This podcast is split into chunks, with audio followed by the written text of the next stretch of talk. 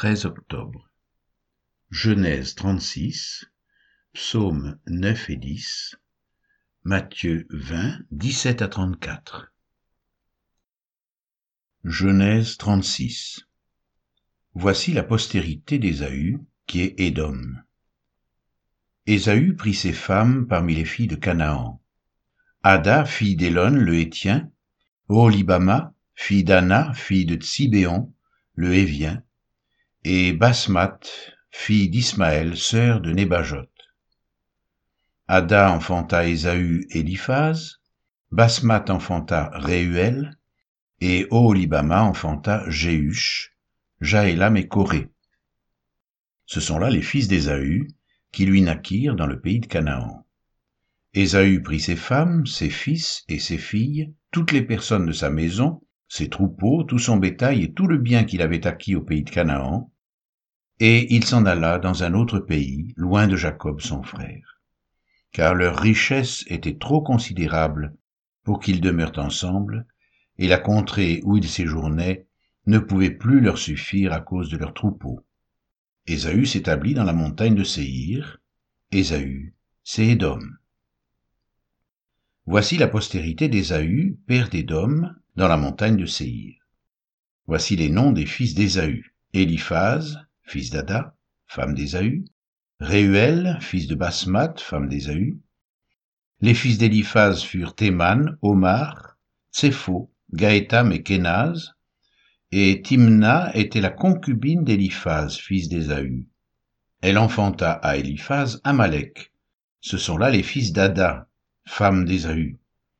Voici les fils de Réuel. Nahat, Zérak, Shama et Mitza. Ce sont là les fils de Basmat, femme d'Ésaü. Voici les fils d'Oholibama, fille d'Anna, fille de Tsibéon, femme d'Ésaü. Elle enfanta à Ésaü, Jéhush, Jaélam et Corée. Voici les chefs de tribus issus des fils d'Ésaü. Voici les fils d'Éliphaz, premier-né d'Ésaü, le chef Théman, le chef Omar, le chef Tsépho, le chef Kénaz, le chef Corée, le chef Gaétam, le chef Amalek. Ce sont là les chefs issus d'Éliphaz dans le pays d'Édom. Ce sont les fils d'Ada. Voici les fils de Réuel, fils d'Ésaü, le chef Nahat, le chef Zérak, le chef Shama, le chef Mitza. Ce sont là les chefs issus de Réuel dans le pays d'Édom. Ce sont là les fils de Basmat, femme d'Ésaü. Voici les fils d'Oholibama, femme d'Ésaü, le chef Jéhush, le chef Jaélam, le chef Corée. Ce sont là les chefs issus d'Oholibama, fille d'Anna, femme d'Ésaü. Ce sont là les fils d'Ésaü, et ce sont là leurs chefs de tribu. Ésaü, c'est Édom. Voici les fils de Séhir, le Horien, anciens habitants du pays. Lotan, Shobal, Tsibéon, Anna, Dishon, Etzer et Dishan. Ce sont là les chefs des Horiens, fils de Séhir, dans le pays d'Édom.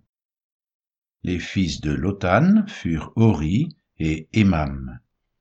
La sœur de Lotan fut Timna.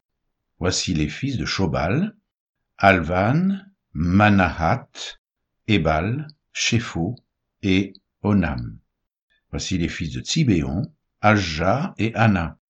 C'est cette Anna qui trouva les sources chaudes dans le désert quand il faisait paître les ânes de Tsibéon, son père.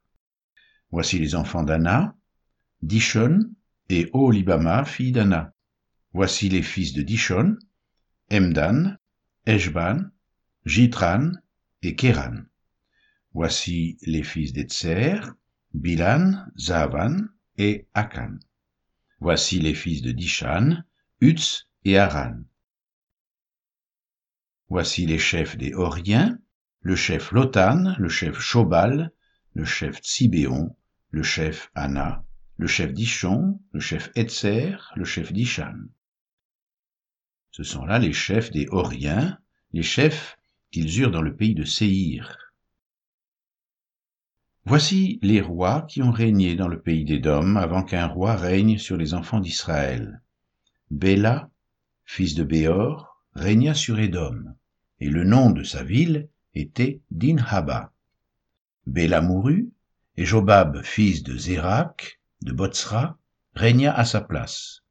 Jobab mourut, et Husham, du pays des Thémanites, régna à sa place. Husham mourut, et Hadad, fils de Bédad, régna à sa place.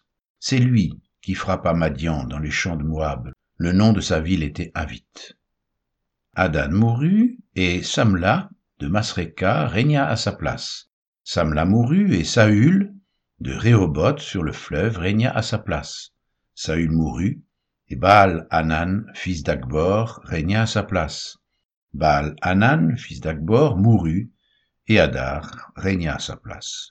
Le nom de sa ville était Po, et le nom de sa femme Métabéel, fille de Matred, fille de Mézahab. Voici les noms des chefs issus d'Ésaü selon leurs tribus, selon leur territoire, et d'après leur nom, le chef Timma, le chef Alva, le chef Jétet, le chef Oholibama, le chef Ela, le chef Pinon, le chef Kenaz, le chef Temam, le chef Mibtsar, le chef Magdiel, le chef Hiram, ce sont là les chefs d'Édom selon leurs habitations dans le pays qu'ils possédaient. C'est là Ésaü, père d'Édom. Psaume 9 Au chef des chantres, sur meurt pour le Fils. Psaume de David. Je louerai l'Éternel de tout mon cœur, je raconterai toutes tes merveilles.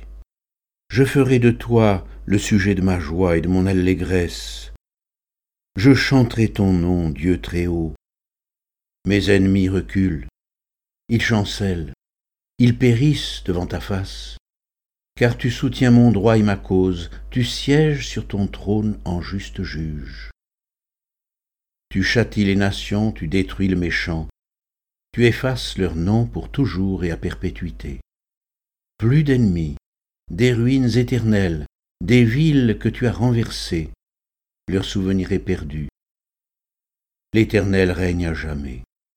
Il a dressé son trône pour le jugement, il juge le monde avec justice, il juge les peuples avec droiture. L'Éternel est un refuge pour l'opprimé, un refuge au temps de la détresse. Ceux qui connaissent ton nom se confient en toi, car tu n'abandonnes pas ceux qui te cherchent, ô Éternel. Chantez à l'Éternel, qui réside en Sion, publiez parmi les peuples ses hauts faits, car il venge le sang et se souvient des malheureux, il n'oublie pas leurs cris. Aie pitié de moi, ô Éternel, Vois la misère où me réduisent mes ennemis.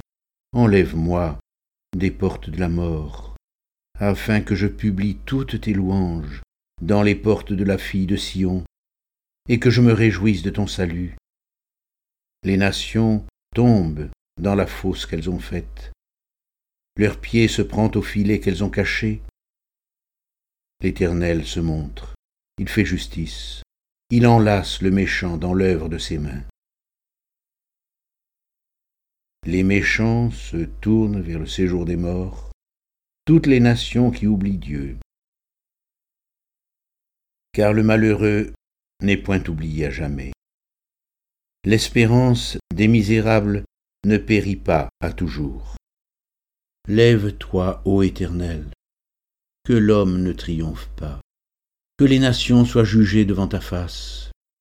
Frappe-les d'épouvante, ô Éternel, que les peuples sachent qu'ils sont des hommes.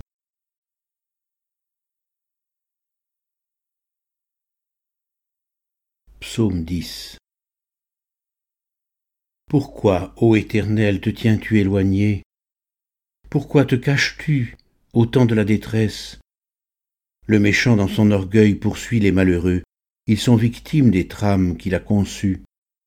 Car le méchant se glorifie de sa convoitise, et le ravisseur outrage, méprise l'Éternel. Le méchant dit avec arrogance, Il ne punit pas, il n'y a point de Dieu. Voilà toutes ses pensées. Ses voies réussissent en tout temps. Tes jugements sont trop élevés pour l'atteindre. Il souffle contre tous ses adversaires. Il dit en son cœur Je ne chancelle pas. Je suis pour toujours à l'abri du malheur. Sa bouche est pleine de malédictions, de tromperies et de fraudes. Il y a sous sa langue de la malice et de l'iniquité. Il se tient en embuscade près des villages, il assassine l'innocent dans des lieux écartés, ses yeux épient le malheureux. Il est aux aguets dans sa retraite comme le lion dans sa tanière. Il est aux aguets pour surprendre le malheureux. Il le surprend et l'attire dans son filet. Il se courbe, il se baisse, et les misérables tombent dans ses griffes. Il dit en son cœur Dieu oublie. Il cache sa face, il ne regarde jamais. Lève-toi, éternel, ô Dieu, lève ta main, n'oublie pas les malheureux. Pourquoi le méchant méprise-t-il Dieu? Pourquoi dit-il en son cœur Tu ne punis pas? Tu regardes cependant car tu vois la peine et la souffrance, pour prendre en main leur cause. C'est à toi que s'abandonne le malheureux, c'est toi qui viens en aide à l'orphelin. Brise le bras du méchant, punis ses iniquités, qu'ils disparaissent à tes yeux. L'Éternel est roi à toujours et à perpétuité. Les nations sont exterminées de son pays. Tu entends les vœux de ceux qui souffrent, ô Éternel. Tu as fermi leur cœur. Tu prêtes l'oreille pour rendre justice à l'orphelin et à l'opprimé, afin que l'homme tiré de la terre cesse d'inspirer l'effroi Matthieu 20, 17 à 34 Pendant que Jésus montait à Jérusalem, il prit à part les douze disciples et il leur dit en chemin, Voici, nous montons à Jérusalem, et le Fils de l'homme sera livré aux principaux sacrificateurs et aux scribes. Ils le condamneront à mort, et ils le livreront aux païens pour qu'ils se moquent de lui, le battent de verge et le crucifient. Et le troisième jour, il ressuscitera. Alors la mère des fils de Zébédée s'approcha de Jésus avec ses fils et se prosterna pour lui faire une demande. Il lui dit, Que veux-tu? Ordonne, lui dit-elle, que mes deux fils que voici soient assis dans ton royaume, l'un à ta droite et l'autre à ta gauche. Jésus répondit, Vous ne savez ce que vous demandez.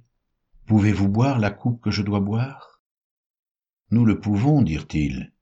Et il leur répondit, il est vrai que vous boirez ma coupe, mais pour ce qui est d'être assis à ma droite et à ma gauche, cela ne dépend pas de moi, et ne sera donné qu'à ceux à qui mon Père l'a réservé. Les dix, ayant entendu cela, furent indignés contre les deux frères. Jésus les appela et dit, Vous savez que les chefs des nations les tyrannisent et que les grands les asservissent. Il n'en sera pas de même au milieu de vous. Mais quiconque veut être grand parmi vous, qu'il soit votre serviteur. Et quiconque veut être le premier parmi vous, qu'il soit votre esclave. C'est ainsi que le Fils de l'homme est venu, non pour être servi, mais pour servir et donner sa vie comme la rançon de beaucoup. Lorsqu'ils sortirent de Jéricho, une grande foule suivit Jésus. Et voici deux aveugles, assis au bord du chemin, entendirent que Jésus passait, et crièrent Aie pitié de nous, Seigneur, fils de David. La foule les reprenait pour les faire taire, mais ils crièrent plus fort. Aie pitié de nous, Seigneur, fils de David. Jésus s'arrêta, les appela et dit, Que voulez-vous que je vous fasse? Ils lui dirent, Seigneur, que nos yeux s'ouvrent. Ému de compassion, Jésus toucha leurs yeux, et aussitôt ils recouvrèrent la vue et le suivirent.